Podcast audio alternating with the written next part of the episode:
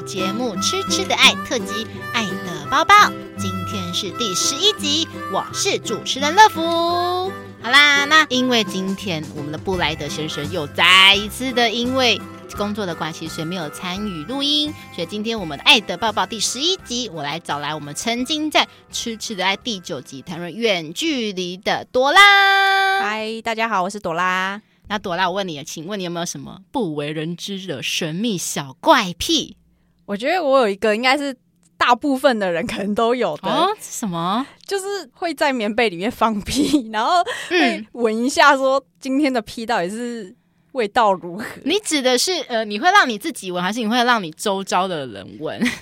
我觉得都会。如果我、嗯、我有我另一半也在旁边的话，我也会请他 邀请他闻一下，哎、啊，今天的味道如何？你会跟他讲吗？还是说你放完后才默默的等他讲说，哎，怎么这么臭？然后你才开始？我会讲哎，而且我会很兴奋的跟他讲，我就会直接我会闷一下子，然后我就会把它打开说，就是 surprise。你知道我某一任他也是会这样，而且我某一任更恶劣，就是说他放完之后不跟你讲嘛，然后呢，当你突然发现到不对劲后，他立刻拿棉被把你整个裹住，他强迫你闻。哦，我觉得这太恶劣，这不行。我只是掀开而已，我就觉得我突然变成犹太人了。然后那那一任就是一个纳粹，他强迫进入那个毒气室，毒气室。我想，怎么会有那种变态的人？吸他的毒气，对，有够恶的。哎、欸，那乐福，你有没有什么怪癖呀、啊？我超多，例如，例如讲一个，我不知道大家有没有这种经验。天啊，我我讲，我觉得讲出来，今天大家会对乐福整个幻想又再次破灭。就是，例如说，呃，挖鼻屎或者耳屎之类的东西，就是挖完之后，你会我先闻一下，然后它其实通常会有一个特殊的臭味，你知道它是臭的东西，但是你就会忍不住想靠近再闻一下，那再丢掉。我懂，因为我觉得这很多人对自己身上的味道都会想要确认一下。对，例如说腋下味道啊，嗯、或是嘴巴、口腔、牙齿的味道。道，或者是耳朵的味道，各方面的味道，头皮的味道。哎，那你会挖那个吗？就是因为像我洗完澡后，我会我会去拿棉花棒去清理那个肚脐里面的地方。我自己是不会，因为我妈都说挖肚脐会很容易着凉，我不知道他们的传统的说法，所以她都叫我不要挖。我以前其实也本来没有这个习惯，我其实是一直到几年前才开始养成这个习惯，因为我小时候呃洗完澡嘛，当然是就擦身体就这样子，可是一直到有一天我我心血来潮想要挖一下肚脐，就挖完后肚脐我也是想说，哎，闻一下味道好哦。有够臭，超臭，然后我就很好奇，是说奇怪，而且挖完之后，我肚脐真的里面超多黑黑的，就很像那种油垢的那种东西，还是水垢，有点像就是那个你拿那个茶杯去装茶，然后没有立刻洗干净后，就是会积一点点、那个，就沉积在里面茶垢那种感觉。所以那从那时候我才学到说啊，就是每次洗完澡后，我要拿棉花棒，就是把那个水垢把它吸干、擦干净这样子。只不过你每次在就是清理的时候，其实你多少还是会有一点点味道。然后所以我每次清完后还会闻一下味道，然后就把它丢到垃圾桶。挖肚脐这个我还蛮常听到，好像很多人会这样子做。嗯对啊，对，而且我听说应该好像有一些人呐、啊，是应该不是只有我吧？应该不是只有我才会这样做吧？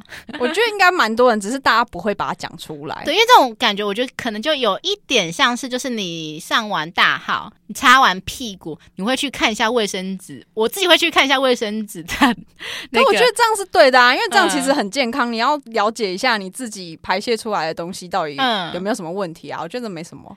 哦，对对对，就纯粹就是想看一下这样子，好像也很少人可以做得到，说就是上完大号后都什么都不看的吧？好像没办法，对，不对？可是我也好像有听过女生，嗯，就是对这种东西，她就觉得很恶心，她真的是不看，然后就赶快冲掉，啊哦。我觉得好厉害哦！我不行，就是我没办法忍住不看的欲望，我就是好想好想看哦，这样子。我也是。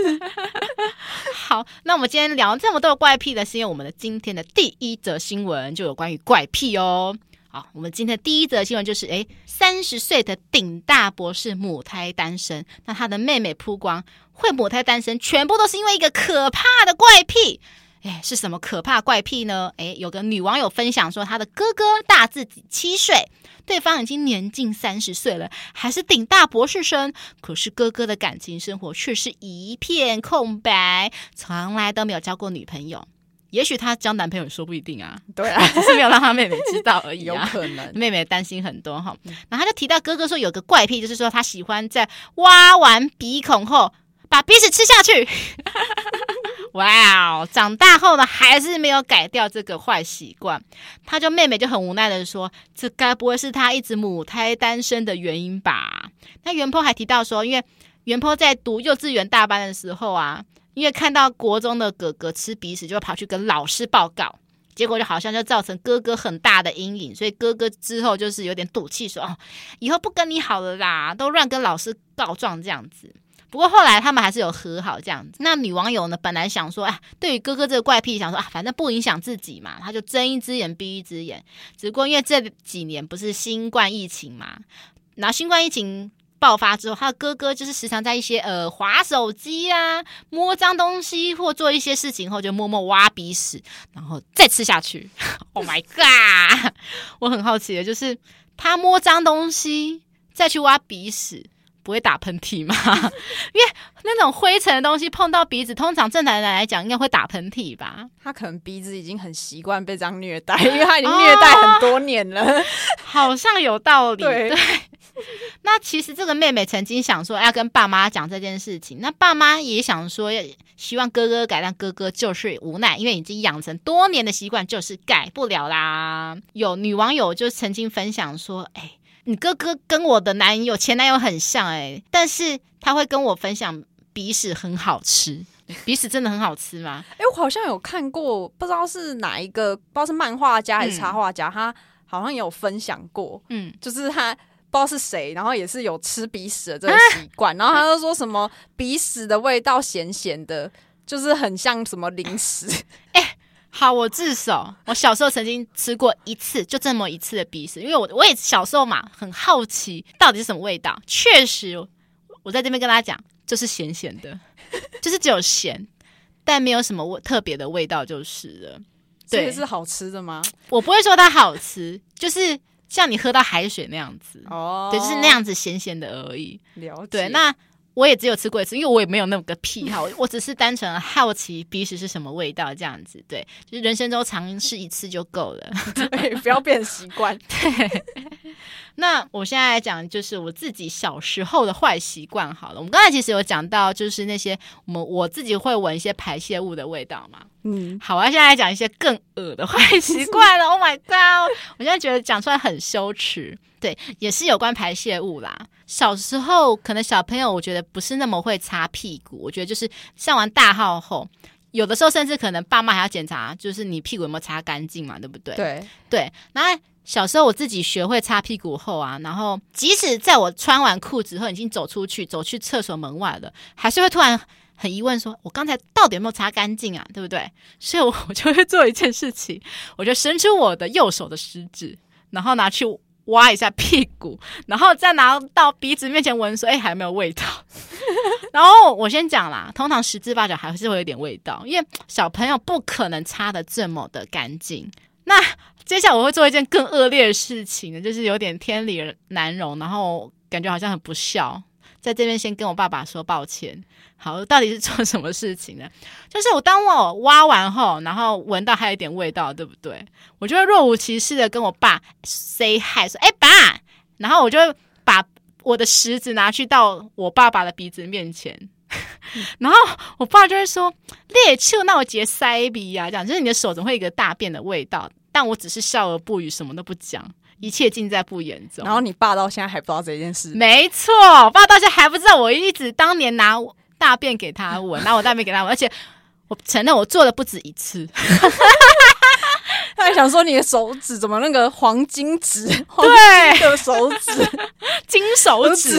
对，加不是只有加藤有金手指哦，乐福也是有金手指，而且是名副其实的金手指。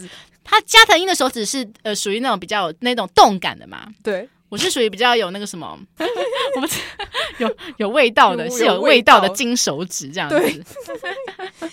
再来还有一个，天哪，我我这个坏习惯，第二个坏习惯也是超恶心，也是有关排泄物。Oh my god！刚才是讲屁股的方面嘛，然后再是讲鼻屎方面的。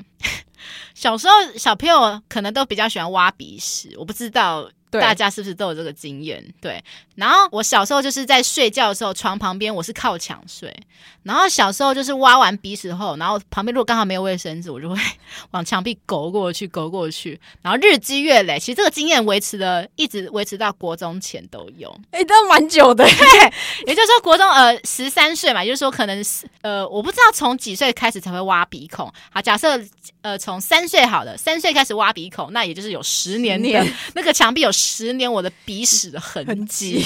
那重点是，你知道更可更可怕的是，那面墙到现在还在，就是还有满满的鼻屎在上面。对，那因为那个房子是我小时候的房子，我现在其实已经住别的地方了。嗯，等于说这个房间现在是属于一个封印的阶段，就是没有人进去那个房间，他所以鼻屎也被封印在里面。对，就鼻屎这个封印在里面，这样子就是可能需要哪一天那个小英就是去说封印解除。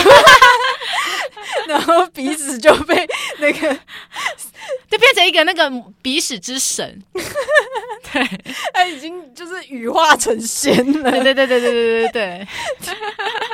然后后来，你知道，其实我后来那时候国中，我其实有比较有羞耻心的，我也曾经也很担心说啊，万一我朋友要来我家怎么办这件事情，所以我就做了一件事情，我就去买那种超级大张，像那种 A4 大小的那种卡通贴纸，什么那时候什么皮卡丘啊什么贴纸，我就把那些鼻屎用贴纸给盖住，盖盖盖盖盖，把它盖满这样。哎，可是我有个疑问，嗯，就是那个鼻屎是它，你都把它集中粘在同一个区域，还是没有就随手？只要床边都粘，呃，就是我那一面墙啦，一面墙里面就是大概我唾手可得的位置，我不是整面大墙啦，因为你手不可能勾到那么高嘛，就是一定是躺着的时候的那个位置，那个区块，就是躺着的时候手勾得到的地方都有。对对对对，没错，呃，大概是我想一下，大概是。四张 A4 大小的，哇，那蛮大的，遍布那个整面。但因为我也是讲求卫生的，我勾到同一个地方，我不可能再勾第二次啊，因为这样我手会脏啊，所以我一定一次勾完这个地方后就勾旁边、旁边、旁边、旁边这样子啊，然后就会慢慢的变成一个。对，我觉得，哎、欸，若干年后，我觉得还是不要把它弄掉好了。我觉得哪一天我成为名人了，这个墙，哎、欸，就是我的艺术之墙，真的就可以成为热敷墙壁，因为这这。完全是符合现代艺术风格，而且我跟你讲，绝对没有人做到这件事情，因为他要累积十年才做得到。因为你知道之前那个不是有一个现代艺术作品，就是那个把香蕉用胶带粘在那个墙壁上吗？哦，我知道，对，那只是一根香蕉。哎、欸，我是超多经由那个历史的淬炼、时间的淬炼下来嘞、欸，十年呢、欸，对，经年累月，没错，完成的艺术作品。对，我觉得啊，那面墙真的应该是很值得收藏的。对，反正。到时候再帮他取一个名字好了。好，请大家就是期待一下，之后哪天我成为名人，我再邀请大家来我的房间，你就有一个乐福艺术展。哎、欸，这蛮棒的耶，还蛮搞不好是一个，也是一个卖点啊。哎、欸，然后你就会看到就是很多 IG 网红，然后就是在我的在我的鼻屎之墙前面拍照，拍那种各种的特别的那个姿势，然后打卡有没有？然后比耶，对对对对，然后就是然后你的那个 IG 地标就是整个乐福之墙。哎、欸，好像还蛮有梗的哦，欸、很赞很赞，我觉得蛮期待。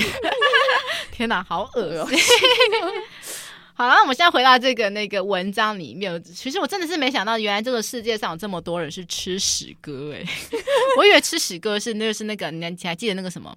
邓家华不是有个 partner 吗？我知道，对对，他那个 partner 就叫吃屎哥，好像是因为之前他好像跟别人打赌说什么要吃屎吧，就好像最后真的有，我印象中好像真的，哦，真的吗？我是没有看啦。对，他是吃谁的吃什么屎，我也不知道，是吃自己大便吗？我不确定他吃谁的屎，但是我印象中好像真的有拍成影片。Oh my god！所以其实我们我觉得我们应该世界上蛮多的都是吃屎哥、吃屎姐，因为吃屎可以鼻屎啊、耳屎啊，就不一定要真的那个排出来。对对对对对对，不一定是要从肛门排出来。对啊，对，我想应该大家多多少少小时候应该都有不小心吃到鼻屎的经验嘛。因为例如说，呃，你流鼻水，小朋友就会流鼻水，那你不可能每次身边都有卫生纸嘛，然后你流流流流流出来，就流到嘴巴。对对对对，然后就吸吸进去。这个应该有吧？我觉得这个小朋友一定有这个经验，然后你就会吃起来就咸咸，对对，咸咸的味道。对，因为其实鼻屎就跟鼻涕的味道就差不多啊，就是咸咸的。所以你知道我小时候我超级讨厌吃羹汤，因为我觉得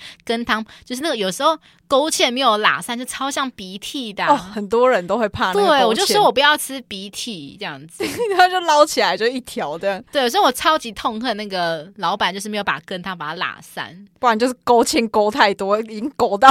对，我很不喜欢，所以我只能接受那种清羹汤，就是它汤头是比较清的那一种，勾芡没有加很多的那一种。嗯、对，接下来再来，我就是讲到我最近抖音迷因很流行一个名，我不知道你有你有在看抖音吗？我比较少哎、欸。好，有个迷因就是有一对姐。姐弟是小朋友，然后姐姐就对着荧幕说：“我弟弟敢吃屎，你弟弟敢不敢？”然后弟弟就一脸茫然的对着镜头说：“啊啊！”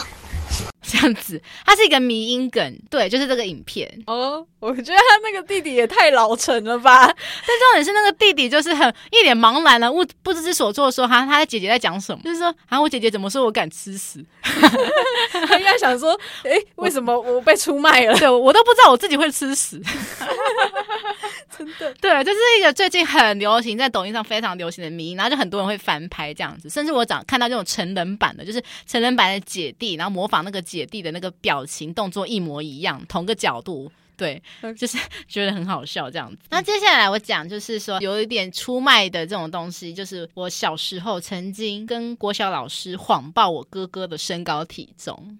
为什么要谎报？对，好谎报的。好，我要先承认，我天啊，我这样观众会觉得乐福是一个好不好的人哦。就是我小时候是一个比较有一点虚荣心作祟，嗯，因为我小时候其实就是有点胖胖的，嗯，我哥哥也胖胖的，然后就变成说，我的老师那时候我们在给我们一个学习单，说要写你的家人的名字、身高、体重之类的，然后我就把我哥哥的。写上去嘛，然后我其实那时候我哥哥很重，那时候哥哥应该已经小六，嗯、已经八十几公斤了吧？八十几公斤还蛮重的。对，然后他那时候是一七五左右吧？哦，那偏高哎。对，是高的。我哥那时候高高胖胖的这样子，呃、对，只不过他的他的那个身高就定格在一七五。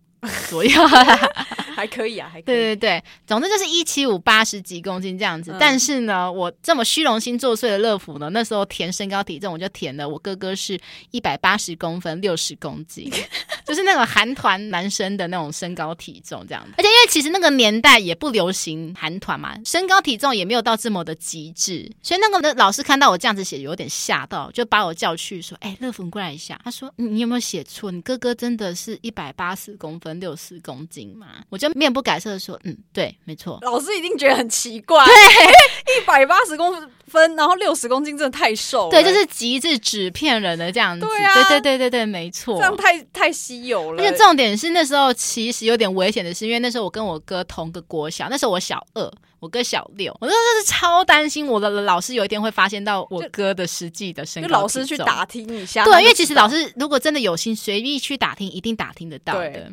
对，所以我那时候就碰红，然后好后来好像被我爸妈知道，我妈就说，你干嘛这样子在那边就是碰红这样子，我就说这样我比较有面子啊，是因为面子的关系吗？对，我就觉得说天哪，我要真的好好忏悔，就是做了这么就是有点虚荣心作祟啦，就是做了这种这种事情。可是还好，反正这种事情老师也看过就忘了啊，也不会应该也不会老师记在心上吧？是没错啦，对对对，就很怕说万一老师是其实是有发现的。其实还好，我觉得小朋友这样都还好。OK，那再来再来出卖一下我哥哥好了。然后我要出卖一下，其实我最忍受不了我哥哥一个坏习惯。什么坏习惯？就是他从小就喜欢蹲在坐式马桶上面大便。蹲，对，踩在上面啊，对，踩在马桶盖上面大便哦，而且是没有掀马桶盖的那种哦。那个不是只有就是女生去外面上公厕才会做的事情吗？我不会这样做，因为我的我我去外面上公厕我是半蹲的那一种的。那你比较有良心，因为很多女生就是在外面上公车，嗯、例如说呃百货公司啊，嗯、或者是什么车站，嗯、都会踩在那个。我我为什么会知道我会踩？就是上面有脚印。Oh my god！可是我会很担心那个会坏掉，哎，那个马桶盖会裂掉啊。会啊，有的就真的被踩坏。而且你是高跟鞋，那个跟我一定又集中在那个上面，那很容易会裂掉，哎。对，那可能没有办法穿高跟鞋，就是如果有人穿球鞋，我看过蛮多次的，嗯、就上面会有脚印，然后你就想说，你不想要坐在上面，你也不要踩在上面。因为我小时候就很受不了，变成说每次我哥上完厕所后，我都要进去拿卫生纸去擦，而且我我还要两个功夫，就是一个先拿卫生纸去沾水把它弄湿，然后就拿卫生纸把它擦干，两道工程超级麻烦。所以你知道我家的卫生纸用量非常的凶。哎，你之前是不是有讲过说你哥那个尿 尿对洒出？对，重点是我哥尿会洒到马桶盖上面，然后再来是因为他是蹲在马桶盖上面嘛，那个大便有的时候。总是会稍微飞溅到那个马桶盖上面，然后重点是我哥上完厕所后就拍拍屁股走了，他没有要清上面的马桶盖，然后马桶盖就割丢塞。对，所以你知道我每次上厕所完，我 我在家我上厕所，我一定会养成就是先拿水去沾湿，然后擦一遍马桶盖，确认好它是很干净很干净后，我才能屁股坐下去。那你家在你家上厕所真的危机四伏。对，就是整个地雷超级地雷，万一哪一天就是你突然睡醒就是没有。意识到就直接坐下去，哇！恭喜你的屁股全都是我，全都是我哥的尿啊，超恶心，我不能接受。对，因为你知道我小时候，因为他到现在还是会这样做。我的天哪！对，已经三十几岁了这样子。然后后来我就是常常就会跟我念我哥说：“哎、欸，哥，这样你这样子哪一天交了女朋友，女朋友一定会因为这样子跟你脆了。”我跟你讲，真的，女生一定会生气。对，女生不可能可以接受这样。没错，因为你尿尿不掀马桶盖就已经很糟糕了。对，在这边还是要劝导各位所有男士，你骂尿尿一定要掀马桶盖。哎，讲到尿尿这件事，害我又想要另外一个。嗯，我听我有听说说有男生会尿尿在洗手台，欸，oh，我真的不懂那个为什么？他们就觉得说我尿完，然后我可以顺便就是用水冲一下我的那个工具。不是因为你尿尿尿在洗手台，你冲水的时候不可能整面的那个洗手台都会有冲到尿液，你还是会有保，会有一些尿液没有被那个水龙头的水给冲到。对，然后会很臭。对，久了会那个整个尿。够，My God！我真的，我之前有听说，然后还有一种是说，洗澡的时候边洗边尿，嗯、男生哦，哦，我小时候做过，但是后来长大就没有再做这种事情了啦。可是我听说很多男生都会，我到现在还不不太晓得到底是不是。真的男生都会吗？还是听众可以给一些回馈？不知道我长大后就是对于说踩到自己尿这件事情，我自己觉得会有点怪怪的，我就没办法再这样子了。对啊，我也不能接受。好啦，除非一个唯一例外，就是我可能我去游泳池，然后已经穿好泳衣了，要冲水了，然后我突然很想上厕所，那我就会顺便。想，哎、欸，我这个我有听过，就是你那种公共的游泳池，然后它的那种淋浴间不是都是、呃、有的是走拉那个布帘，对对对对对，然后就会有人直接尿在上面，然后它的水就会跟着那个就冲到别间，对对对对对，没错，因为它那个排水沟是共用的，对对对对对，这还不打紧，我因为我从来没有大学从来没有住宿过，但是我听我的班上同学有住宿的同学说，他们女生厕所的那个。淋浴间有人大便大在那边，有我听过，可怕！但是有多急？就是我跟你讲，如果有读过大学，然后在学校住宿的人，嗯、一定都有这种听过或耳闻，或者自己遇过这种事情。不是男生，男生可以理解，可是女生还做这种事情，我其实不太能理解。因为这，我跟你讲，公共的那个淋浴间真的很可怕，而且。嗯现在可能有，就是学校有做比较好，就是真的是一人一间，比较不会有那个漂流的问题。哦、对对对对对，因为以前都会有那种漂流的问题，就是你的你的一些排泄物，它会流到隔壁间，然后、啊、你当做你是瓶中信，是不是？你就流到，他不知道是要传递他的爱意还是什么，他就默默的流到隔壁间，然后隔壁的人可能他在洗澡洗一洗就呜，我真是至死不渝的爱意耶，真的至死不那个死对。大便的屎，对，好臭哦！我没办法想象，哎，他是应该，我觉得应该是喝醉吧，喝到呛了才会在淋浴间突然大便。没有，我跟你讲，真的就是有人故意的。怎么会有人这样子啊？而且这就像就是很常在公共的地方发觉说那个公厕的墙壁有塞，我是不想不懂为什么要狗塞狗在墙壁。有啊，而且而且女生的厕所都还会有的会有那个用过的卫生棉。粘在上面，这到底是存着什么恶意呀、啊？还是他想表达什么？我不知道哎、欸，我表达什么秘密吗？我就想说，那是一种暗语还是密码、啊？现代艺术，只要你不能理解，就把它全部推给现代艺术就对了。因为我其实我好像有看过有人把卫生棉当就是贴在一个什么某个画布上面，然后说这是现代艺术，我好像有看过。其实它就是取自于公厕的灵感啊！哇，原来我们生活中处处都是现代艺术，对。真 唾手可得，真是有个有味道的现代艺术哎！这应该不是三 D，就是四 D 了耶！真多了一个味道在你的面前飘啊飘，天哪，好恶心哦！真的。好，那在刚才讲的我还有我哥，那现在来讲一下，因为乐福的职业是教育业嘛，那我有一些学生，然后我有一些学生，他可能就是属于那种比较低年级啊，可能国小生之类的，然后我就想讲小朋友的，其实那些卫生习惯其实。普遍其实没有到那么的好，这样子，所以他们最常做的事情就是什么吃手手啊，然后抠他的脚脚，然后抓屁股、挖鼻孔、放屁，这些如果没有影响到我也就算了。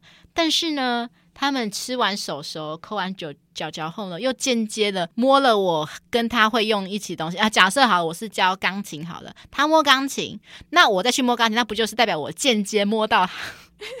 他的那些恶心的东西嘛，就是他吃手手那抹在钢琴上，那我就摸到他的口水啦。然后如果他挖挖鼻屎，对，他说挖鼻孔，感觉如果万一他那个鼻屎没有擦干净，狗在钢琴上的话，那我就渐渐摸到他的那个鼻屎啊，超恶心。你应该害怕他不是挖屁眼，对，所以你知道我只要看到那个。学生疑似手已经要开始往往那个屁股上面抓，我就立刻阻止说：“你的手在干嘛？”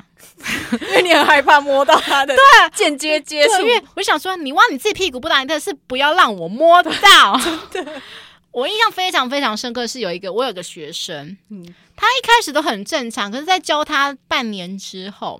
我不知道他那阵子他是吃了什么东西，他每次上课来都会放屁，放屁就算他放的屁超臭的，他放很臭的屁，而且他都事先不讲的，然后我就突然闻到，然后我闻到之后，他就会开始说：“嘿嘿，老师，我放屁了。”那你要怎么反应？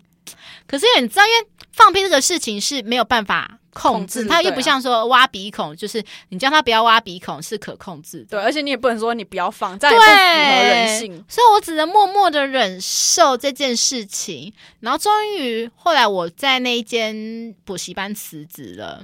对，然后后来需要一个交接动作嘛，嗯、然后柜台就要求我跟那个交接老师说交接，说每个学生的状态。嗯，我就本来一开始很含蓄的说，请老师注意这个学生的卫生习惯。嗯，但那个老师坚持打破砂锅问到底，说到底是什么卫生习惯？那我就说，嗯，他会放很很臭的屁，而且是对，就是很臭的屁，而且他脚很臭，他很喜欢拖鞋，对，然后又很喜欢挖鼻孔，所所以所有及你所想得到小朋友的那些坏习惯，他都有。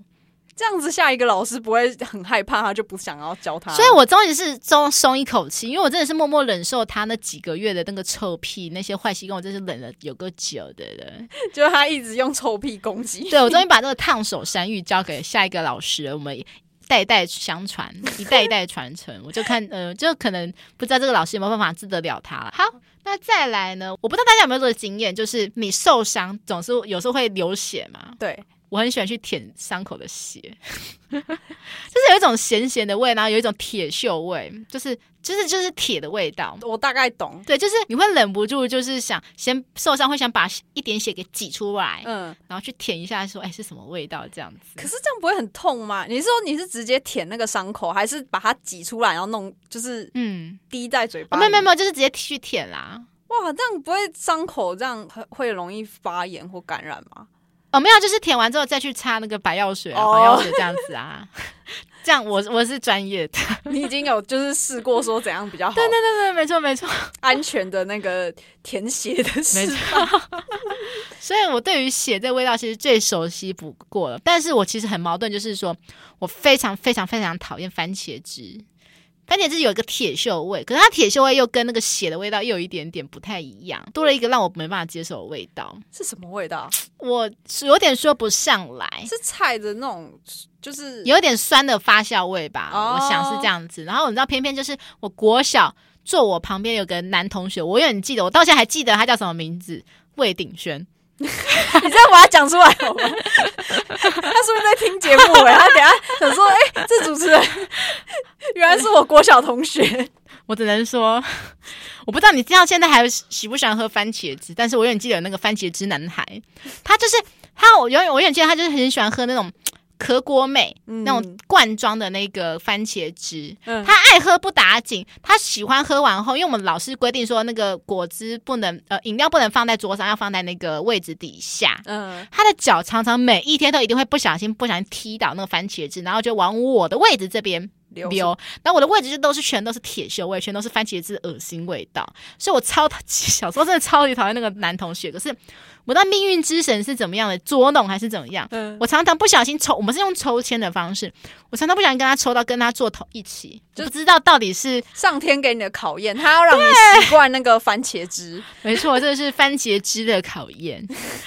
我只能说我熬我熬不过，真的是到现在还是没有办法接受。但是番茄酱可以吧？只有番茄，番茄对对对，番茄酱我很喜欢，可是番茄汁我不行。好，我只能说这这位魏同学，我希望你现在如果还喜欢喝番茄汁的话，希望你是喝宝特瓶的那一种，我不，我不希望你再喝铁罐的。铁罐好像它的味道比较不一样。铁罐我我必须讲，铁罐的味道那个那个铁锈味又更重。对，我知道。可是宝特瓶的味道反而没有铁锈味那么重。对。这我不知道是什么原理啦，我觉得它可能就是吸附铁罐的味道吧，啊、可能是，对啊，对，所以我真的觉得说你喜欢什么东西那 OK，可是不要造成别人困扰，这已经造成我的小时候的阴影了，你知道吗？番茄汁的阴影，对，我到现在还是超讨厌番茄汁，我每次看到番茄汁就会想到这位魏同学。好，那我最后讲就是这个哥哥啦。这个哥哥三十岁，顶大博士的哥哥，我觉得他单身原因，当然也应，我觉得应该是有，也许还有其他的原因啦。因为说真的，因为我看到这一则新闻，有点让我想到，好像我哥哥，因为我哥哥也是现在也是目前还是单身中这样子。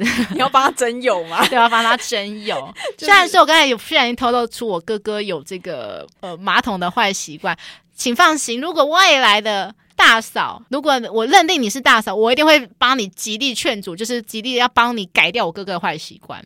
我一定会每天监督，每天骂，看到他坐上去马桶一次，我就骂一次，这样子，对，让让他把这恶习改掉，然后下一个那个他的伴侣可以好好跟他交往。对对对对，没错，请放心。好，好了，单身原因，因为他想说三十岁顶大，我觉得也许有时候是因为呃个性啊。或者是这一些，就像我之前曾经在某一集讲的，就是身上一些味道，嗯，对，有些人可能是有口臭。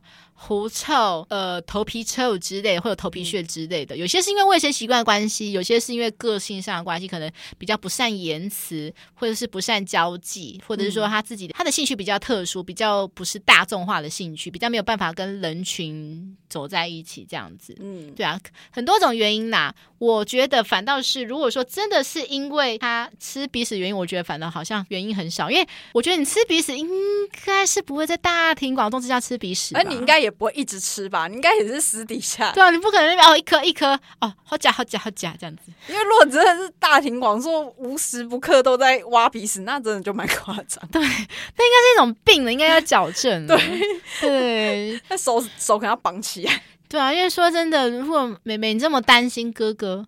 你也可以介绍不错的男生给哥哥啊，搞不好还会有兴趣。对啊，搞不好他其实兴趣更大，也说不一定哦。哦，也是现在这种开放社会，没错没错。好，再来就是我觉得卫生习惯其实通常不一定能在交往前就能发现呐，有的时候其实通常都是交往之后，过了热恋期之后。才开始发现，我跟你讲，我觉得有时候连热恋期之后，他都还不一定会发现。有时候要真的好几年，你才会慢慢知道，一直到同居才有可能吗？对，因为有的男生这样子，真的很会装，就是他看到他女朋友来，他就会先把他的环境什么都先整理一遍，可是他可能平常生活根本就不是那样。好像真的是这样子的，就很像那个蜡笔小新里面不是有个松坂老师吗？嗯，他是不是不是很想要交男朋友？对对，然后可他自己私底下是一个很邋遢的，一般的就是一般的女生鱼干女这样子嘛。有那个男生那个德朗医师要来拜访他，他就赶快把里面的房间里面那个脏东西全部踢到床底下这样子。对啊，对对对，所以说这其实卫生习惯是可以先隐藏好的。对，除非是真的要同居，可能半年以上才会慢慢没办法控制，没办法隐藏了，才有办法。显现出来，真的。那你觉得，你如果说交往后发现卫生习惯很大不同，你会怎么办？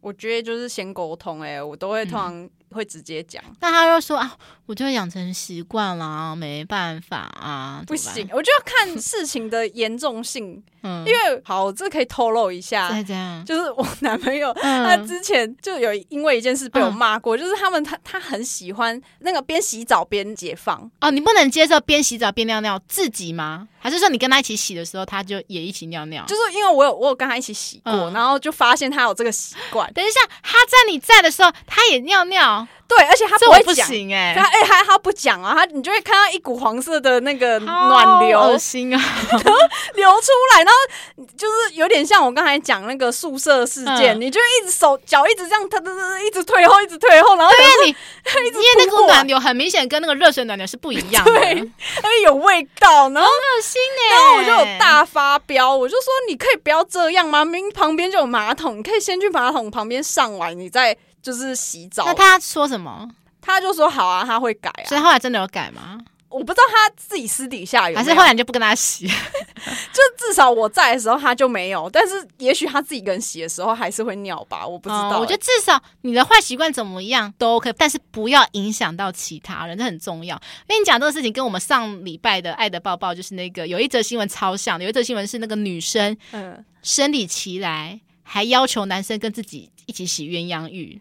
那男生当然很怕说，因为你女生生理期洗澡一定那个血会排出来，对。那男生就很怕那个踩到那个女生那个血，对。可是女生就不解，啊女生就说：“你是不是在嫌弃我这样子？”我觉得这样就就不要一起洗了吧。对啊，这样真的有一点那个什么观感不佳。对对对，因为毕竟那也不是一个很好的东西啊，所以那个血是脏的，对，是脏东西，没错。对啊，OK，好，那再来是我们的第二则新闻。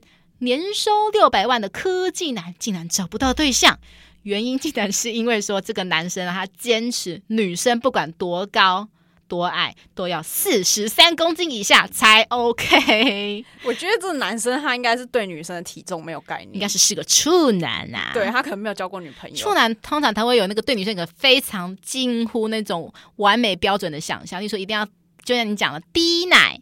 水蛇腰，眼睛水汪汪，要可爱型，像小鸟依人型，就会对于女生会有一个非常很多不切实际的幻想。对，而且你知道吗？我曾经在网络上有发过一篇文章，然后询问大众网友，嗯，说大家对那个身材好的定义是什么？嗯，结果后来发现，很多男网友都会觉得说，女生都是要四十五公斤，不管你多高哦。哎，对，我看到很多留言都是这样子，就是一定要四十五公斤以下。他说四十五公斤以上都是胖。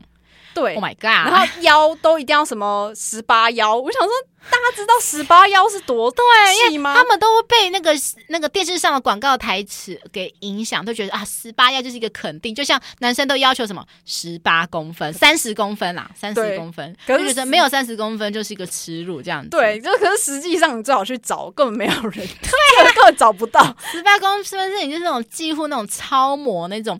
不能吃饭的那种身材，已经病态的身材了。对啊，然后就我很意外，因为那那个讨论串下面真的蛮多人这样讲，然后就有我印象中有一个人，他就说他自己是从事跟模特有相关的行业，嗯、然后。他他就说他看过很多很多的模特，即使他看过那么多模特，嗯、都没有什么十八腰这种事情。对，这真的是不太可能的事情。因为他说就是腰那边就有内脏啊，你再怎么瘦，他说真的有那种十八腰都是应用那种束缚硬束的，很很难过的那一种。而且十八要是那个，因为你知道，其实一般女生瘦啊，肋骨就已经有点明显了。你十八要，你怎会整个肋骨全部都显现出来，你反而会觉得很恶心。对，真的。所以我觉得。就是大众男性不要有这种误解，就是什么女生一定要四十五公斤啊？其实四十五公斤，我觉得是就是大部分的女生来说，真的都不管你身高多高，都算偏瘦啦。对，除非你真的很矮很矮，不然假如说女生的身高。平均讲说算一百六好了，四十五公斤真的很算很瘦。对，因为你讲那些什么，你会说啊，那些什么九令也是四十公斤啊，张韶涵才三十九公斤，他们是艺人，而且你知道，因为他们为了要那么瘦，原因是因为说，因为你在那个荧光幕前，一定那个比例都会在往旁边横向发展，所以其实你在电视上看很瘦，他们现实中其实是瘦到一个不成人形的那个很可怕的状态。而且我可以这样讲好吗？反正因为像我妈妈，她有在做那个蔡依林的。衣服哦，真的对酷哦，这样这样透露蔡依林的那个身材好吗？就是她其实蔡依林的腰也是二四腰啊，啊，真的假的？我想说，哇，蔡依林她那整个曲线超完美的，对啊，应该是二十以下吧？没有没有，她也是二四。哇，我们她也是24现在今天透露出一个超级天大的秘密，这好吗？这样我会不会被她的那个经纪人告？啊，没有，就让大家知道说，哇，原来其实。艺人跟我们平凡人其实是没有差太远的距离的，对，因为我们常常看到蔡依林的身材，就觉得哦，世态福如，觉得说我们应该很难很难达到她的身材。对，而且她是有健身，她是真的没什么赘肉的人，嗯、她都有就是二十四。她的身材其实才真的是才叫完美，是那种浓纤合度很正常的那种，不会是那种病态的瘦的那种。对，哇，原来是这样子，真的。好，那我们现在来我们的新闻内容，就是哎，有一间由桃园市政府立案的美满服务中心。它是专门帮未婚男女寻找姻缘的。不过呢，有一些人开出的条件啊，就让这个中心的主任觉得，哎，有点怪怪的啦。例如说呢，有个案例，就是说有一个三十四岁取得美国一些知名大学硕士学位的。女硕士，她是一家大型公司的副理，诶，职业还不错，家世也不错。那当然，她希望说她的未来另一半是富二代啊，那最好就是师字辈啊，那些什么律师、医师、会计师等等的。那身高一百八，年收入两百万以上。那当然，男生必备的阳光帅气才可以带出场啦，就是我们所谓的高富帅啦。那该名女副理呢，她其实已经从台北啊到南部啊参加了婚友社哈。几十家了，花的已经接近快两百万元的报名费。那其实一般婚友社，我记得婚友社其实费用是收费蛮高的啦。一般会有社就是年费都是要数万元的，不过因为这一间啊，我刚才讲就是这个美满服务中心，因为它是政府立案，它说它收费非常非常的平易近人，就是它只收终身年费一千元，哇，差超多，那还蛮划算的。对，就是你一千元就可以有点像吃到饱，哎，all you can eat，就是你可以选择，all you can choose。对啊，然后结果反正，因为他这个女硕士就是一直找不到对象嘛，所以。他就开始怀疑说，这个中心是不是因为这个费用太便宜了，所以来参加都是一些经济弱势啊这样子。那他的论点也让这个中心的主任也觉得无言以对啊。然后再来第二个呢，就是我觉得个人觉得最奇葩的，就是有我像我刚才讲的，就是那个年收入六百万的科技人士要求女生体重不能超过四十三公斤，不管是一七二身高还是一五六都。一定要四十三公斤以下。那这个主任指出，就是说，其实来参加联谊的男女，当然条件都不错。我觉得通常条件不错的，那他们开的条件通常也会，一定也会是属于那种要有一些基础的水平啦，基本的标准啦。但有时候他们的标准可能又比他们原本的标准再更高一些些。就像女生好了，女生自己自我已经能力很棒了，那万一她再要求一个。在能力更棒的男生，他一定是难度其实会蛮蛮有难度的。说实在话的，的对我自己是觉得说，就是怎么讲，每个年龄层的不同阶段都一定会有不同的择偶条件啦。因为像我年轻的时候，那种十六、十七岁那种少女，一定会想说什么，我要一个很帅的男生，像白马王子一样，然后来谈一场恋爱，只要帅就好了。我自己那时候想法是这样子。朵拉，你呢？你那时候十六、十七岁高中生的时候，你那时候理想型是什么？我那时候就觉得说，就是哦，当然外表要好啊，然后最好会运动啊。嗯、就是我觉得这种校园的时候都是对那种阳光型的男生，就是那种啊，功课好啊，然后。会念书，然后、嗯、呃，运动也好啊，嗯、就是那种全能型，可能会比较。当然那时候不会去想什么经济条件这种。对，真的，因为大家一定都会说啊，学生时代的爱情是最纯粹，因为大家其实还没有出社会，不知道社会的残酷，不知道社会的可怕，都觉得说啊，两人只要彼此相爱，看顺眼，有那个感觉。就对了，对，然后只要他愿意陪我就好。没错，就是最好天天腻在一起。对，这样就好。对，只要看着他的脸，我就饱了。对 对，就是不会去想说他要需要赚多少钱这样。对，或是他的工作好不好啊？这个职业有没有就是拿出去讲，大家会羡慕这种。对对对，就比较不会去想到那些。没错。那后来呢？你的择偶条件有随着年龄层在改变吗？我觉得出社会以后，你就会真的会在意说，例如说基本的经济条件，就是基。我觉得基本上你至少你经济要稳定嘛，不能说你每个月的 收入不稳定，一下子多一下子少，就是会觉得很没安全感。说实在的，对，因为真的出社会，真的大家你一定是出门都要花钱啊，嗯、或什么的。你如果说经济不稳定，真的会女生会没安全感。对，因为其实以前就像我们刚才讲的嘛，年轻时候就是要求就是只要喜欢就好，但是越到怎么讲，出社会后过一阵子之后，就发觉说，终于可以理解我们古代有一个智有很有智慧的一句话，就是门当户对。对，我们小时候可能会不懂，就是说啊，怎么会这样子呢？就是。相爱就好了，为什么要讲求门当户对？你们好世俗哦，你们好奇怪，你们大人就是这样子。但真的，当我们成真正成长为大人，就发觉说，真的门当户对爱情才是才是不需要磨合太多的。对，因为小时候你就可能看太多偶像剧啊，嗯、或什么那种什么流星花园，对，对，对，对，对，然后就发觉说，就是我们本来是那个丑小鸭要遇到那个王子这样子。对，就是以前的偶像剧很多这种主题、啊，对对对对对对，王子变青蛙，对对。对对，我我有看，我有看，就类似这种霸道总裁，然后遇到一个很。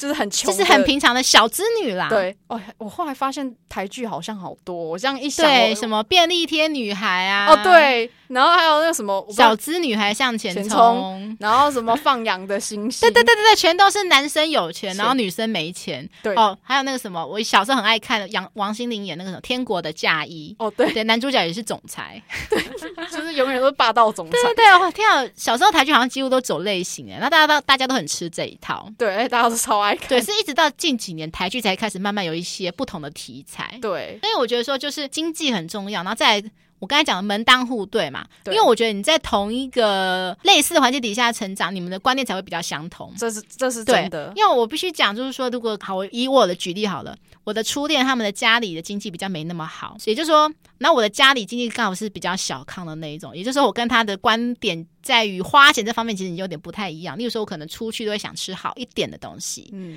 可是因为他家里经济比较没那么好，就想说啊，只要跟你在一起，吃什么都好。也就是他可能会觉得说吃小吃就好了这样。可是我就喜欢，我是一个对吃很有要求，所以我可能就会对他跟他的之间的关系就开始有点。不一样，那我觉得有一些观点不一样。通常热恋期大家都想说磨合嘛，可是你们热恋期总是会结束，对，结束之后就是整个残酷的事情就来了。因为你那个磨合其实不是真的喜欢彼此，是因为怎么讲，只是暂时性的。你想说我要放下身段，可是那不是你的本意，对，因为你原本其实已经过惯了好生活了，结果突然要你去配合别人去过其他的生活，其实那种习惯是没办法一招直接就直接改过来的，对。所以我觉得说就是 怎么讲，门当户对还是有它的道理在啦，真的，而且。越长大，其实越发现这个还蛮重要的。没错，没错。对，因为以前小时候看那些艺人明星啊，都会说：“哦，我们是因为个性不合分手的。”我想那时候就想说：“屁啦，哪来那么多个性不合分手？爱就爱啊，为什么一定是不够爱才会分手啊？要不然怎么可能因为个性不合这个原因这么鸟？可是后来发觉，个性不合真的是占了非常非常重要的原因。真的，而且我觉得个性不合可能是一个比较笼统的讲法。他当底下还有包含可能他的价值观、金钱观，然后他生活习惯，对，就是有很多的层面啦。对，所以的确两个人在一起不是真的有爱就好了，需要非常非常非常多的契合啦。我是那种比较希望是跟我是契合，我知道有些人会想要说，哎，要个性互补，嗯，我是。可是我是喜欢要契合，因为我不想要被磨，我不想要磨合太多。那再来，我觉得说，因为像可能这种到了要相亲的年纪，那女生通常要求男生的话，不外乎就什么有车有钱有房嘛，最基本的。那男生呢，必须讲了，男生从一而终，男生从年轻到老，永远都是要求身材、容貌、年纪。对。对，我必须讲，男生这一点真的是从一而终啦，都不会改变嘞。到了海枯石烂都不会改变的。我永远，男生从二十岁想要二十岁的女生，四十岁还是想二十岁的女生。对，就是她不管几岁，她都始终如一。对啊，这这算是优点吗？这样让我想到，不是是谁？里奥纳多还是谁？对对对，里奥纳多，他永远都喜欢二十五岁以下的女生。对，他好像之前有短暂打破啊，就是我之前有在节目提过，就有一个超模。对对，然后他。那时候好像是二十六还二十七了吧，而且那个超模还已经曾经有生过孩子，然后他还跟他继续交往。对对对对对，那时候大家都跌破眼镜说啊，难道这个魔咒又又打破了吗？可是后来好像还是分手。这个我觉得可能就是李奥纳多想说，搞不好是因为说啊，媒体都报我喜欢二十岁以下女生，那我就来交往一个二十五岁以上的女生来打破对我的观感好了。嗯、等他眼见达到目的了，就是说啊，拜拜。再下一个，下下面一位，对，这样子是胡瓜。那我觉得对于择偶这个事情啊，嗯、我的朋友其实就是我们共同朋友啊，那个小鹿，嗯，他曾经对我说一个影响我人生爱情观非常非常重要的一句话，嗯，因为在前几年呢、啊，我。那一年是我的爱情里面的低潮，就是我一直遇人不淑，嗯，我就一直遇到不对的人这样子，嗯，然后我就那时候很丧气啊，我就对我那个朋友说：“难道我必须再把我的择偶条件再降低吗？”嗯，我说：“是不是我要求的太高了，要不然我怎么总是遇不到对的人这样子？”嗯，那个朋友就对我说一句话说。你不要去想说你要把择偶条件降低，然后你要说你要想是怎么把你自己自身的条件升高，嗯，对。你要说你帮你把你自己自我条件拉高，拉到很高的时候，你才有办法遇到你自己想要的那个人。我觉得这句话讲的非常非常有道理，对对，因为可能我们有些人会想说啊，我们自己。呃，例如说弄得很邋遢，好，就去妄想说我要遇到个白马王子。我觉得怎么讲呢？你应该先把自己打造出你自己心目中你心目中的公主的模样，嗯、然后再去想着说要去遇到王子才对。而不是说你什么都不做努力，就是去期望说像童话故事中有一天王子突然拿着玻璃鞋在你面前出现，说：“哎是，穿一下吧。”这样 对，然后是走出去转角遇到爱。对对对对对，通常乐福的经验，我转角是遇到怪咖比较多啦。我真的遇到一堆怪咖，都是一些怪人跟我搭讪。不知道之前有没有在节目中提过，说就是我曾经在我真的是在转角，我家附近的转角。然后遇到一个男生，嗯，跟我搭讪说：“哎，请问你知道某某路怎么走吗？”我觉得很奇怪，因为我们所在所在的那条路就是某某路。我就说：“呃，这里就是某某路了。”然后那个男生停顿了两秒，说：“那你就问了另外一条，说，例如说，呃呃，中山路怎么走好了？”嗯，我就说：“哦，中山路就是你往前直走，然后往右转啊，就到了。”然后问完之后，他就说：“诶，那我我可以跟你做朋友吗？”好，转的好硬哦，转的好硬哦，这超硬的。对啊，然后我就说，呃，谢谢，我不缺朋友这样子。然后你知道那个男生对我说什么话吗？说，他说、啊、考虑下来，哦，原住民呢，所以呢，原住民有加分是不是？对，他觉得说原住民可能考试有加分，所以在。择偶条件之后也会加分，加二十分。对，这可能本来六十分加二十分变八十分，然后我及格了。所以我讲他讲出那句话，我真的快笑出来。但我还是就是，因为我不知道他到底是到底是个性上有没有什么问题，我怕他来者不善啊，所以我就赶快大步的赶快走掉。我真的是超笑，我很害怕他还跟在我后面这样。哎、欸，这个我真的可以帮你见证，因为我真的也在路上看过很多次，不知道为什么路人都对你好有兴趣哦，就是他们看着你的眼神就真的不一样。哦，我真的我自己本人可能没有什么异性缘，所以我从来没遇过这一种。到底我身上是有恐惊是不是？是有镶钻石吗？我其实真的说不定，因为你知道，其实乐福我不是一个很会认路的人，嗯。可是不知道我走在路上，就是永远就有一堆路人跟我问路。我看起来像是知道全台湾的路的人吗？你是看起来像 Google Map，对对对，大家都觉得问你就是 Google 小姐。对对对对对，我真是觉得呃，好哦好哦，反正我觉得问路倒是还好，嗯，就是很怕，就是像你刚才讲，就我有一阵子我不知道那阵子是怎么搞的，就是我几乎每一个礼拜都会遇到怪咖，就是走在路上只是。等个红绿灯哦，就会有人来跟我搭讪，说可不可以加 FB，会加我 IG 什么的。我想说那阵子到底是怎么样，很奇怪。因为我以前听到这种故事，我都觉得很瞎。然后直到我自己亲眼见证，我就想说，我靠，真的有人会就是在路上搭讪别人哦！我以为这只是一个传说而已，结果才真的有。因为我自己是没有。对，觉得乐福就是那个见证奇迹的那个人，刘谦见证奇迹的时刻。对，那我必须讲啦，就是乐福，就是我从以前到现在，其实择偶条件都有稍微做调整，但是唯一一个没有办法妥协。的就是，我不知道有些观众，有些男生观众可能没有办法接受，嗯，但那是你家的事情，我因为我们要跟你交往，对，好了，我现在讲的就是说我要求身高一定要是高的，我不知道有我对于这高件事情有一个很莫名的坚持。我知道，因为其实，在 PTT 八卦版，大家都会攻击说啊，你们女生自己矮个子，还有资格去要求男生高。但我觉得是两回事诶、欸，因为就像男生好了，如果你是喜欢肉感的女生，今天一个骨感的女生在你面前一直献殷勤，我想你应该也不会对她有任何的欲望吧，对任何的感觉啊，对啊，这就像这个道理是一样的啊。你们男生可以要求说奶要大，奶要三十四 D，要水蛇腰，然后要眼睛要大，要可爱型。为什么我们女生就不能要求说我们要身高高的男生呢？对啊，对啊，因为我觉得择偶条件这种东西本来就是自己放在自己心里。对对对对，我觉得每个人都有。自我要求，对啊，对。那如果说你遇不到那个对的人，那就是你再去多认识朋友嘛，对啊，你要去想着去拓展你的交友圈，不是不是去想着说啊，我都遇不到对的那个人，是不是就是这个世界上就跟我有仇啦？然后就是因为我知道有些可能有些人会比较自暴自弃，说对啦对啦，我就是矮啦，对啦，我就是我就是很胖啦，对啦，我就是怎么样，我就是不够漂亮这样。我觉得你要去想，就是说如果。你把这些抱怨事情拿去提升自己，那我觉得会反而会增加你找到你另一半几率会又会高很多。对啊，而且其实我觉得，当然有的人可能对外形或对身材会有要求，但也有人是不要求这些的。嗯、因为这世界上就是高矮胖，就是什么类型都有，但是每个人喜欢类型也都不一样，不是所有人都喜欢蔡依林啊。对啊，不是所有人都喜欢林志玲啊。对啊，一定也有人会喜欢你们啊。对，就是、一定有人欣赏你的优点，但是前提是你必须把你的优点在整个扩大化，你不能说哦，我就是一块璞玉娃娃，我要等着人来别人欣赏我的内在，你必须先把你。自己给基本的东西给打理好，你要让你自己觉得你自己是赏心悦目，是可以待价而沽的。对，而且就是可以你的特质、人格特质或者什么，像有的人可能他讲话就很好笑，嗯，他也不一定说是靠外貌或是什么，嗯、没错没错，对啊。然后你看看，我只能说，每次在聊身高话题，我都我永远都是说，请看纳豆，纳豆是一个多励志的人。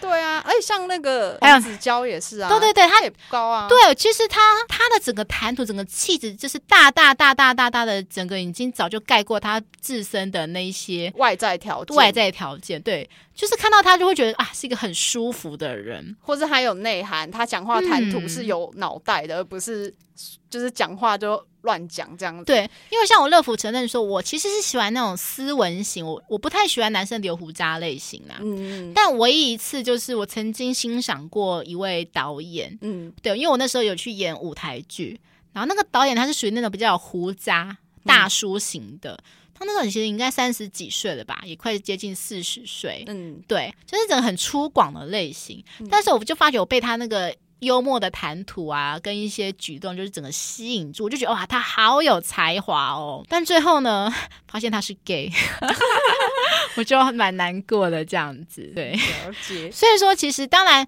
你列了这么多条件。最后喜欢的类型又好像又不太一样啦。对啊，对，我觉得重点就是把自己调理好啦。对，把自己调理好的话，你还是有很多机会的。对啊，就是大家不要因为外表怎样，你就觉得说否定你整个人的价值。没错，没错。那我们再回到刚才那个案例一，也就是那个女硕士要求高富帅，好了，嗯、就是他就说外表阳光。所以我们可以推定，所以他应该是不能要求年纪太大了啦。通常阳光就是比较符合年轻人的印象嘛。对对对，除非啦，对象是像那种林志颖啊，娃娃脸啊。哦，林志颖现在几岁？五十岁了吗？好像快要。对啊，他真的很厉害，就从年轻到现在都是脸都没变哎，他超厉害了。对啊，可是很想问他，他到底怎么保养的？他不而且老师对老师说，他的脸比他老婆年轻。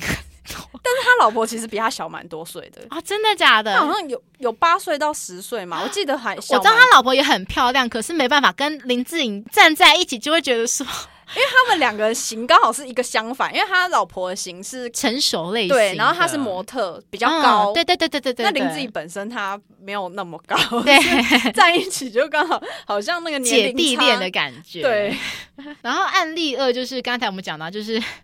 一定要四十三公斤，那我必须讲，就是也不是说不可能啊，就变成说他之后的条件就又会更受限了，因为受限原因就是说四十三公斤以下的，真的只有女生身高一百五呃一百六以下，真的比才有机会找得到。真的，也就是说，他如果自己限定四十三公斤，他那个那个他的 TA 族群就会比较少啦。对啊，对，也就是说，我们每个人都有对于自己的择偶条件都有一定要求嘛，嗯，那一定有符合的啦。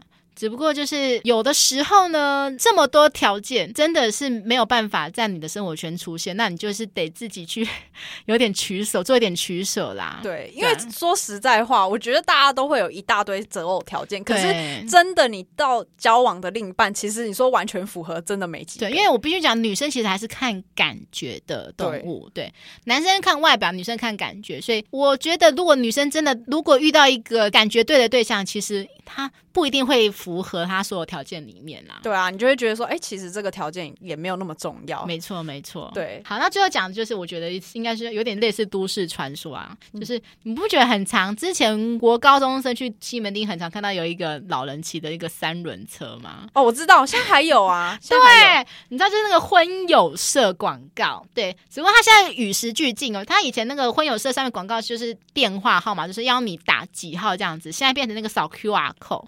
对，我有一次很好奇，我就去扫 QR code，就是变了一个他们有自己专属的 app 哎、真的假的？超特别，就他们就是很像交友软体的一个 app 这样子，但是我没有点进去，我没有下载啦。嗯，因为看起来就是感觉可能，我觉得应该应该里面会下的应该都是五十岁的四五十岁的族群吧，就中年的寂寞男子。对对，就就不是我的 TA 这样子。嗯，对，因为我想说，现在这种社会这么发达，交友软体这么方便，应该不会有再有这种东西宣传吧？就没想到，哎，他们也是很与时俱进的，就像诈骗集团都是会随着时间就变演变出不同的类型。对，好，那提到婚友社啊，就是自己个人觉得啊，就是好像年轻的应该会应该会比较偏向玩交友软体嘛，然后直到是可能真的想找一个人定下来，可能才会去想去找婚友社，特别是你对另一半可能有比较有要求的时候。对，因为婚友社其实它就是一个比较直接的帮你筛选你想要的人，没错。所以我最近有在听 Podcast，有个女主持人就讲说她最近去婚友社的经验这样子。现在女女主持人虽然我不知道她的长相是什么，嗯，可是听内容其描述起来，应该我觉得那女女主持人应该是很漂亮的那一种，然后她差不多是四十岁左右。嗯，然后所以他就是有去婚友社嘛，然后婚友社就帮他介绍一些对象，然后对象无不外乎是一些有时候是一些大老板啊，什么企业家之类的，对，然后他也有婚友社有透露说，就是那些大老板啊，其实他们也是身边很多的。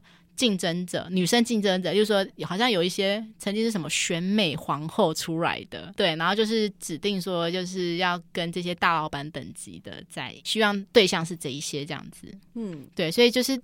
婚友社都会就是看你自己自身的条件，然后帮你去筛选，说你可能会比较适合哪一个类型的这样子。因为婚友社，我觉得它好处是说，一开始已经会有一个那个婚友社帮你审核，说这个人条件就是，如果你自己去交友软体，嗯、也许这个人如果他心术不正，他可能会骗你。嗯、例如说，他年、嗯、年收明就没两百万，可他硬说我年收、哦、对，就我觉得很重要，因为婚友社好像会需要你一些证明嘛，对？对，跟资料的审核，所以。基本上他的那些就是里面的人的基本资料应该都是正确、嗯，而且重点是因为我们如果在交友软体上，我们也不可能这么市侩的就直接开面介绍就问说啊，你房子几栋啊，然后你的薪水多高？我觉得这样问好像是很不礼貌的事情。可是如果说你去婚友社，我觉得婚友社就讲求一个快速效率的事情，直接先帮你筛选好了，那你这些外在条件你 OK，你再来了解内在的事情。对对，所以说就是各取所需啊。如果说你是真的很急着 想要再说，有些人可能会定下说哦，我想要三十五岁结婚，我想要四十岁以前把自己嫁掉的话，那所以我这些人应该就是比较适合去婚友社这样子。对，我自己倒是还好啦，我是这辈子都不结婚也没差的人。对啊，因为我觉得现在女生好像也没有一定要结婚，对，因为现在女生通常都是一定要有自己的事业啦。我觉得对对，不能说都只想靠男人，因为你靠男人，说真的靠山山倒，哪一天男人不爱你，那你就是真的一无所有了。因为女生都会想说啊，我有容貌啊，可是当你。你的容貌总是会有消失的一天。对啊，即使是你用医美好了，但是四十岁、五十岁的那些，你再用医美，其实效果其实都还是有限。对，其实一定没有办法像你二三十岁那种最巅峰的时期。对啊，而且还是看得出来，而且永远有年轻的妹子。对，必须讲长浪后浪推前浪。对啊，所以就是我觉得女生还是最好着重在自己的内涵或者是自己的事业，反正要把自己过得好，嗯、你就不用担心说有没有人陪你或什么的。没错，没错。好，接下来我们来到第三则新闻，有一个女生跟男生提分手。原因竟然是因为她去男友家做客两天，结果每一餐都吃冷菜。那大陆四川有一个女子啊，就是日前搭车了两小时哇，风尘仆仆的去男友家做客，结果马上就被简朴的三餐伙食给吓到，因为连吃了两天冷掉的配菜，因为菜色都只有面条啊、清粥跟冷掉的配菜。可是她向男友反映后，男生就说啊。柴米油盐酱醋茶的生活就是这样子，只是对他淡淡的讲这句话。那女生听的就觉得有点尴尬，因为她觉得说一开始她以为说是因为她太临时来家里了，那可能男友的家人来不及准备一桌热菜，所以才。准备冷菜给他，结果发觉哎，时间久不是这样子啊，每一餐都冷菜这样子，而且再来就是因为这个女生说她其实其实很不喜欢吃面条，嗯、男友也知道，可是他还是让她每一餐都吃面条，嗯、每餐都喂女子下面，吃我下面啊，这样子。下面给你吃，没错、啊，所以他觉得说感觉男友跟他的家人好像没有尊重他，所以最后这个女生啊就果断提出分手。因为我觉得这个案例，我觉得有一点。一定是确定，就是这个男生没有很重视这个女生。对，就是我必须讲，就是没有到那么很爱这个女生，而且说不定这个男生老早就想跟女生分手，可他就不想当坏人。他想说好，他就可能回去跟妈妈商量说：“妈妈，我想跟一个女生分手，可是我又不想当坏人，怎么办？”妈妈就说：“嗯，要不然叫他来我们家好了。”我们就摆点事给他看，然后呢，我们摆点事给他看之后，然后就是准备他不喜欢吃的东西，那女友就会知难而退了，也也有可能哎、欸，我觉得很大几率是这样子。对啊，因为如果你真的很喜欢这个人，你一定就是会很害怕，想把自己最好的留给别人啊，对啊，对，就是把我把全部都给你，你有听过这首吗？哎，这个我没听过啊，真的 好，没关系，好，这段卡掉。他是吴克群的歌，哦，就是喜欢一个人是会想把最好的东西留给对方嘛，而不是说哦，喜欢一个人把一些呃我自己不用不到的东西留给对方，对 那你就变可有可无啦。对啊，而且重点是，如果男生。对女生这样子，也就算是男生的家人也一起。对，对我觉得很奇怪是，是我们正常来讲，就是客人来你家，你应该是会想尽可能就是尽自己地主之谊嘛，把所有最好的东西给客人啊，因为这样子也也有面子啊。对，结果你反正就是把一些就是你平常粗茶淡饭，对，真的是粗茶淡饭。那可能爸妈就说：“哎、欸，粗茶淡饭啊，不用介意啊。”真的是粗茶淡饭哎，就是我还真的没有跟你客气呢。对。对，真的是这样子呢，所以想必他妈妈应该也不是很喜欢女生。对，我也觉得应该是全家的人都可能对于女生的条件觉得说啊，你不适合嫁来我们家啦，所以就没有想要用心对待。我觉得是这样子，应该是因为如果说男生单纯男生不喜欢，嗯，然后如果他妈妈很喜欢这个女生，他妈妈应该也不会这样准备。对，没错。然后再来讲到呃，可能食物上的习惯好了，就是我当然知道说每一个家庭就是每个妈妈煮的食物味道都不一样嘛，就是可能有些妈妈像我，我据我了解，朵拉的妈妈呃煮菜是比较属于清淡类型嘛，对不对？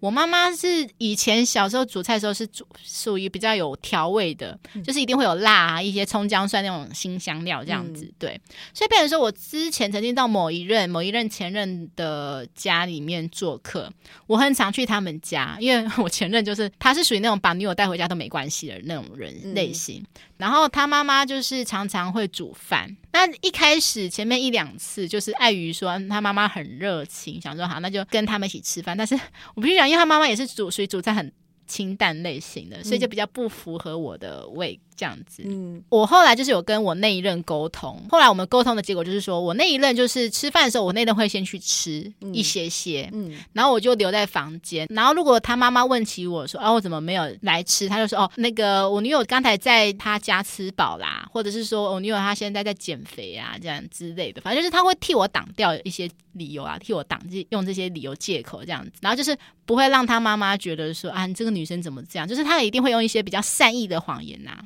去包装就，不用造成那个尴尬。对对对，那变成说就是我那一任他吃了完之后再带我出去吃，外面别的东西这样。其实这也是一个好方法啊。对啊，因为我当然我也不会白目到说，哼，你妈妈就煮餐好难吃哦。那时候也是很委婉的跟我我那一任沟通说，嗯，我觉得我妈妈煮菜比较辣椒放比较多，我是比较吃不太习惯啦。我有跟他很沟通，那我那一任也觉得 OK，就跟我配合好这样。我觉得这样还蛮好的。对，我觉得就是幸好那就是有一个好的队友很重要，真的。因为如果说你遇到猪队友，猪队友就是听到你这样讲后，就会跑去跟妈妈说：“哎，妈，你以后不要煮菜给我女友吃，我女友不喜欢吃你煮的东西啦。”有些猪队友真的会这样子讲，这样就 barbecue 了。对，就是整个 K 掉了，真的，整个完蛋了，这样子 完蛋了。像我就是遇过一个相反的案例，像我就有点出卖我一个舅妈，我有某一个舅妈，嗯，然后因为我外婆说真的，我外婆煮东西就是属于比较重油重咸的那一种，可、嗯、可能他们以前那一辈的人就是比较喜欢吃重油重咸的东西啦，嗯、对。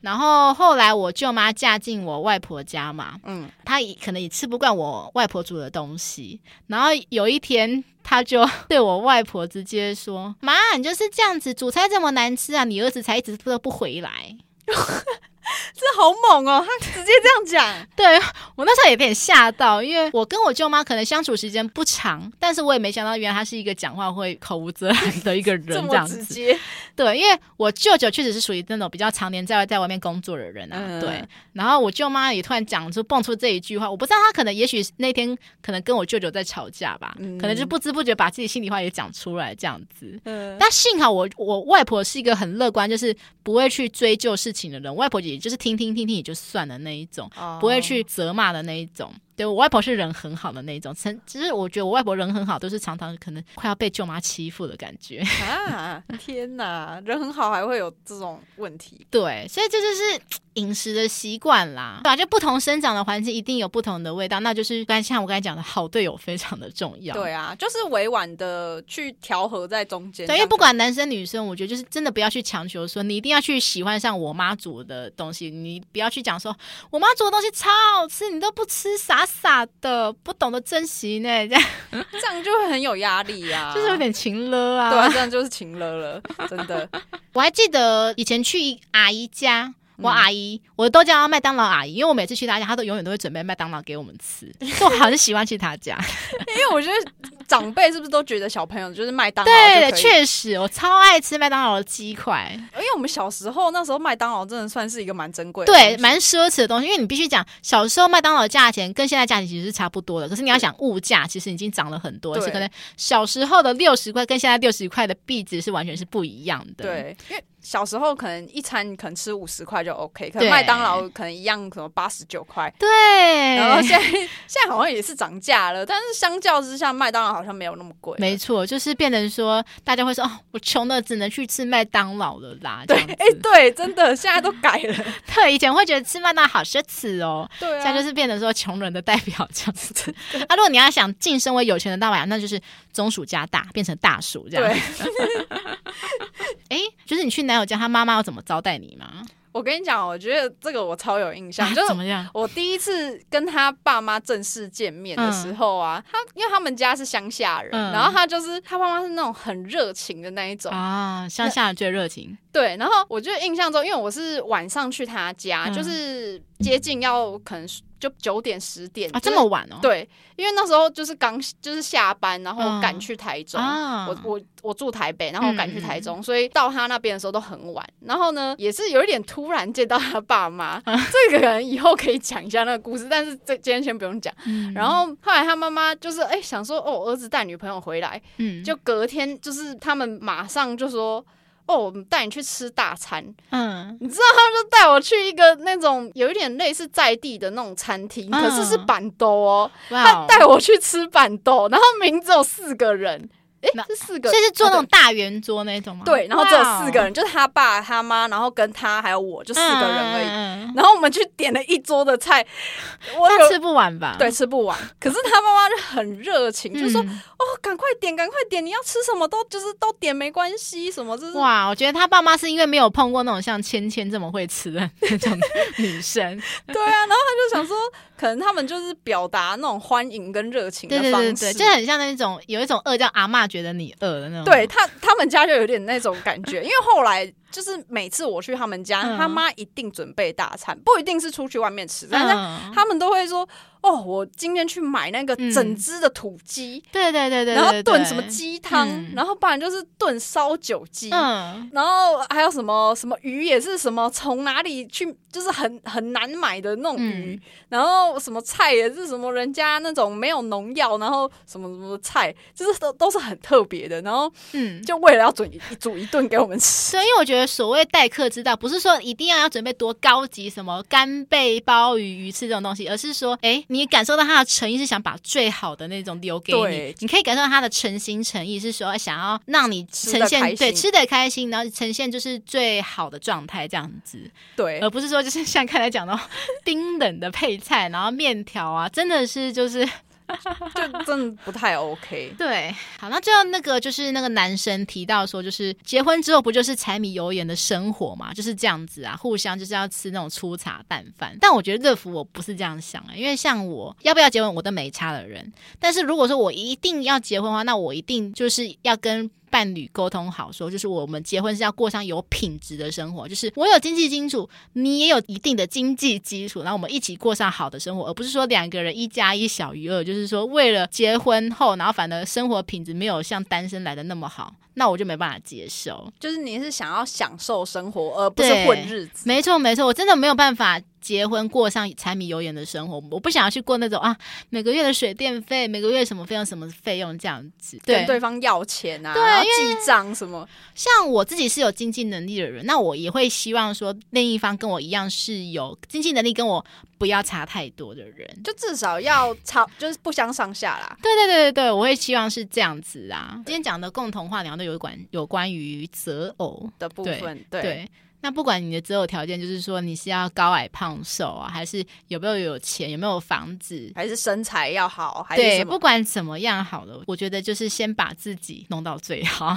对，然后你再去找你想要的人，提升自己。对，我觉得提升自己真的才是最重要的一件事情。就像这个女生好了，这个女生，我想她应该也是有一些经济能力基础的人。那所以她当她发现到男生可能不是达到她想要的是以后的未来生活，所以他才可以直接当机立断的直接决定说要分手这样子。当你有能力的话，你就有决定。停止你不想要的生活，停止你不想要的一切，去过上你自己希望的生活，这样子。没错。OK，我们的节目就是要祝我们的听众都可以找到自己的理想的对象。没错。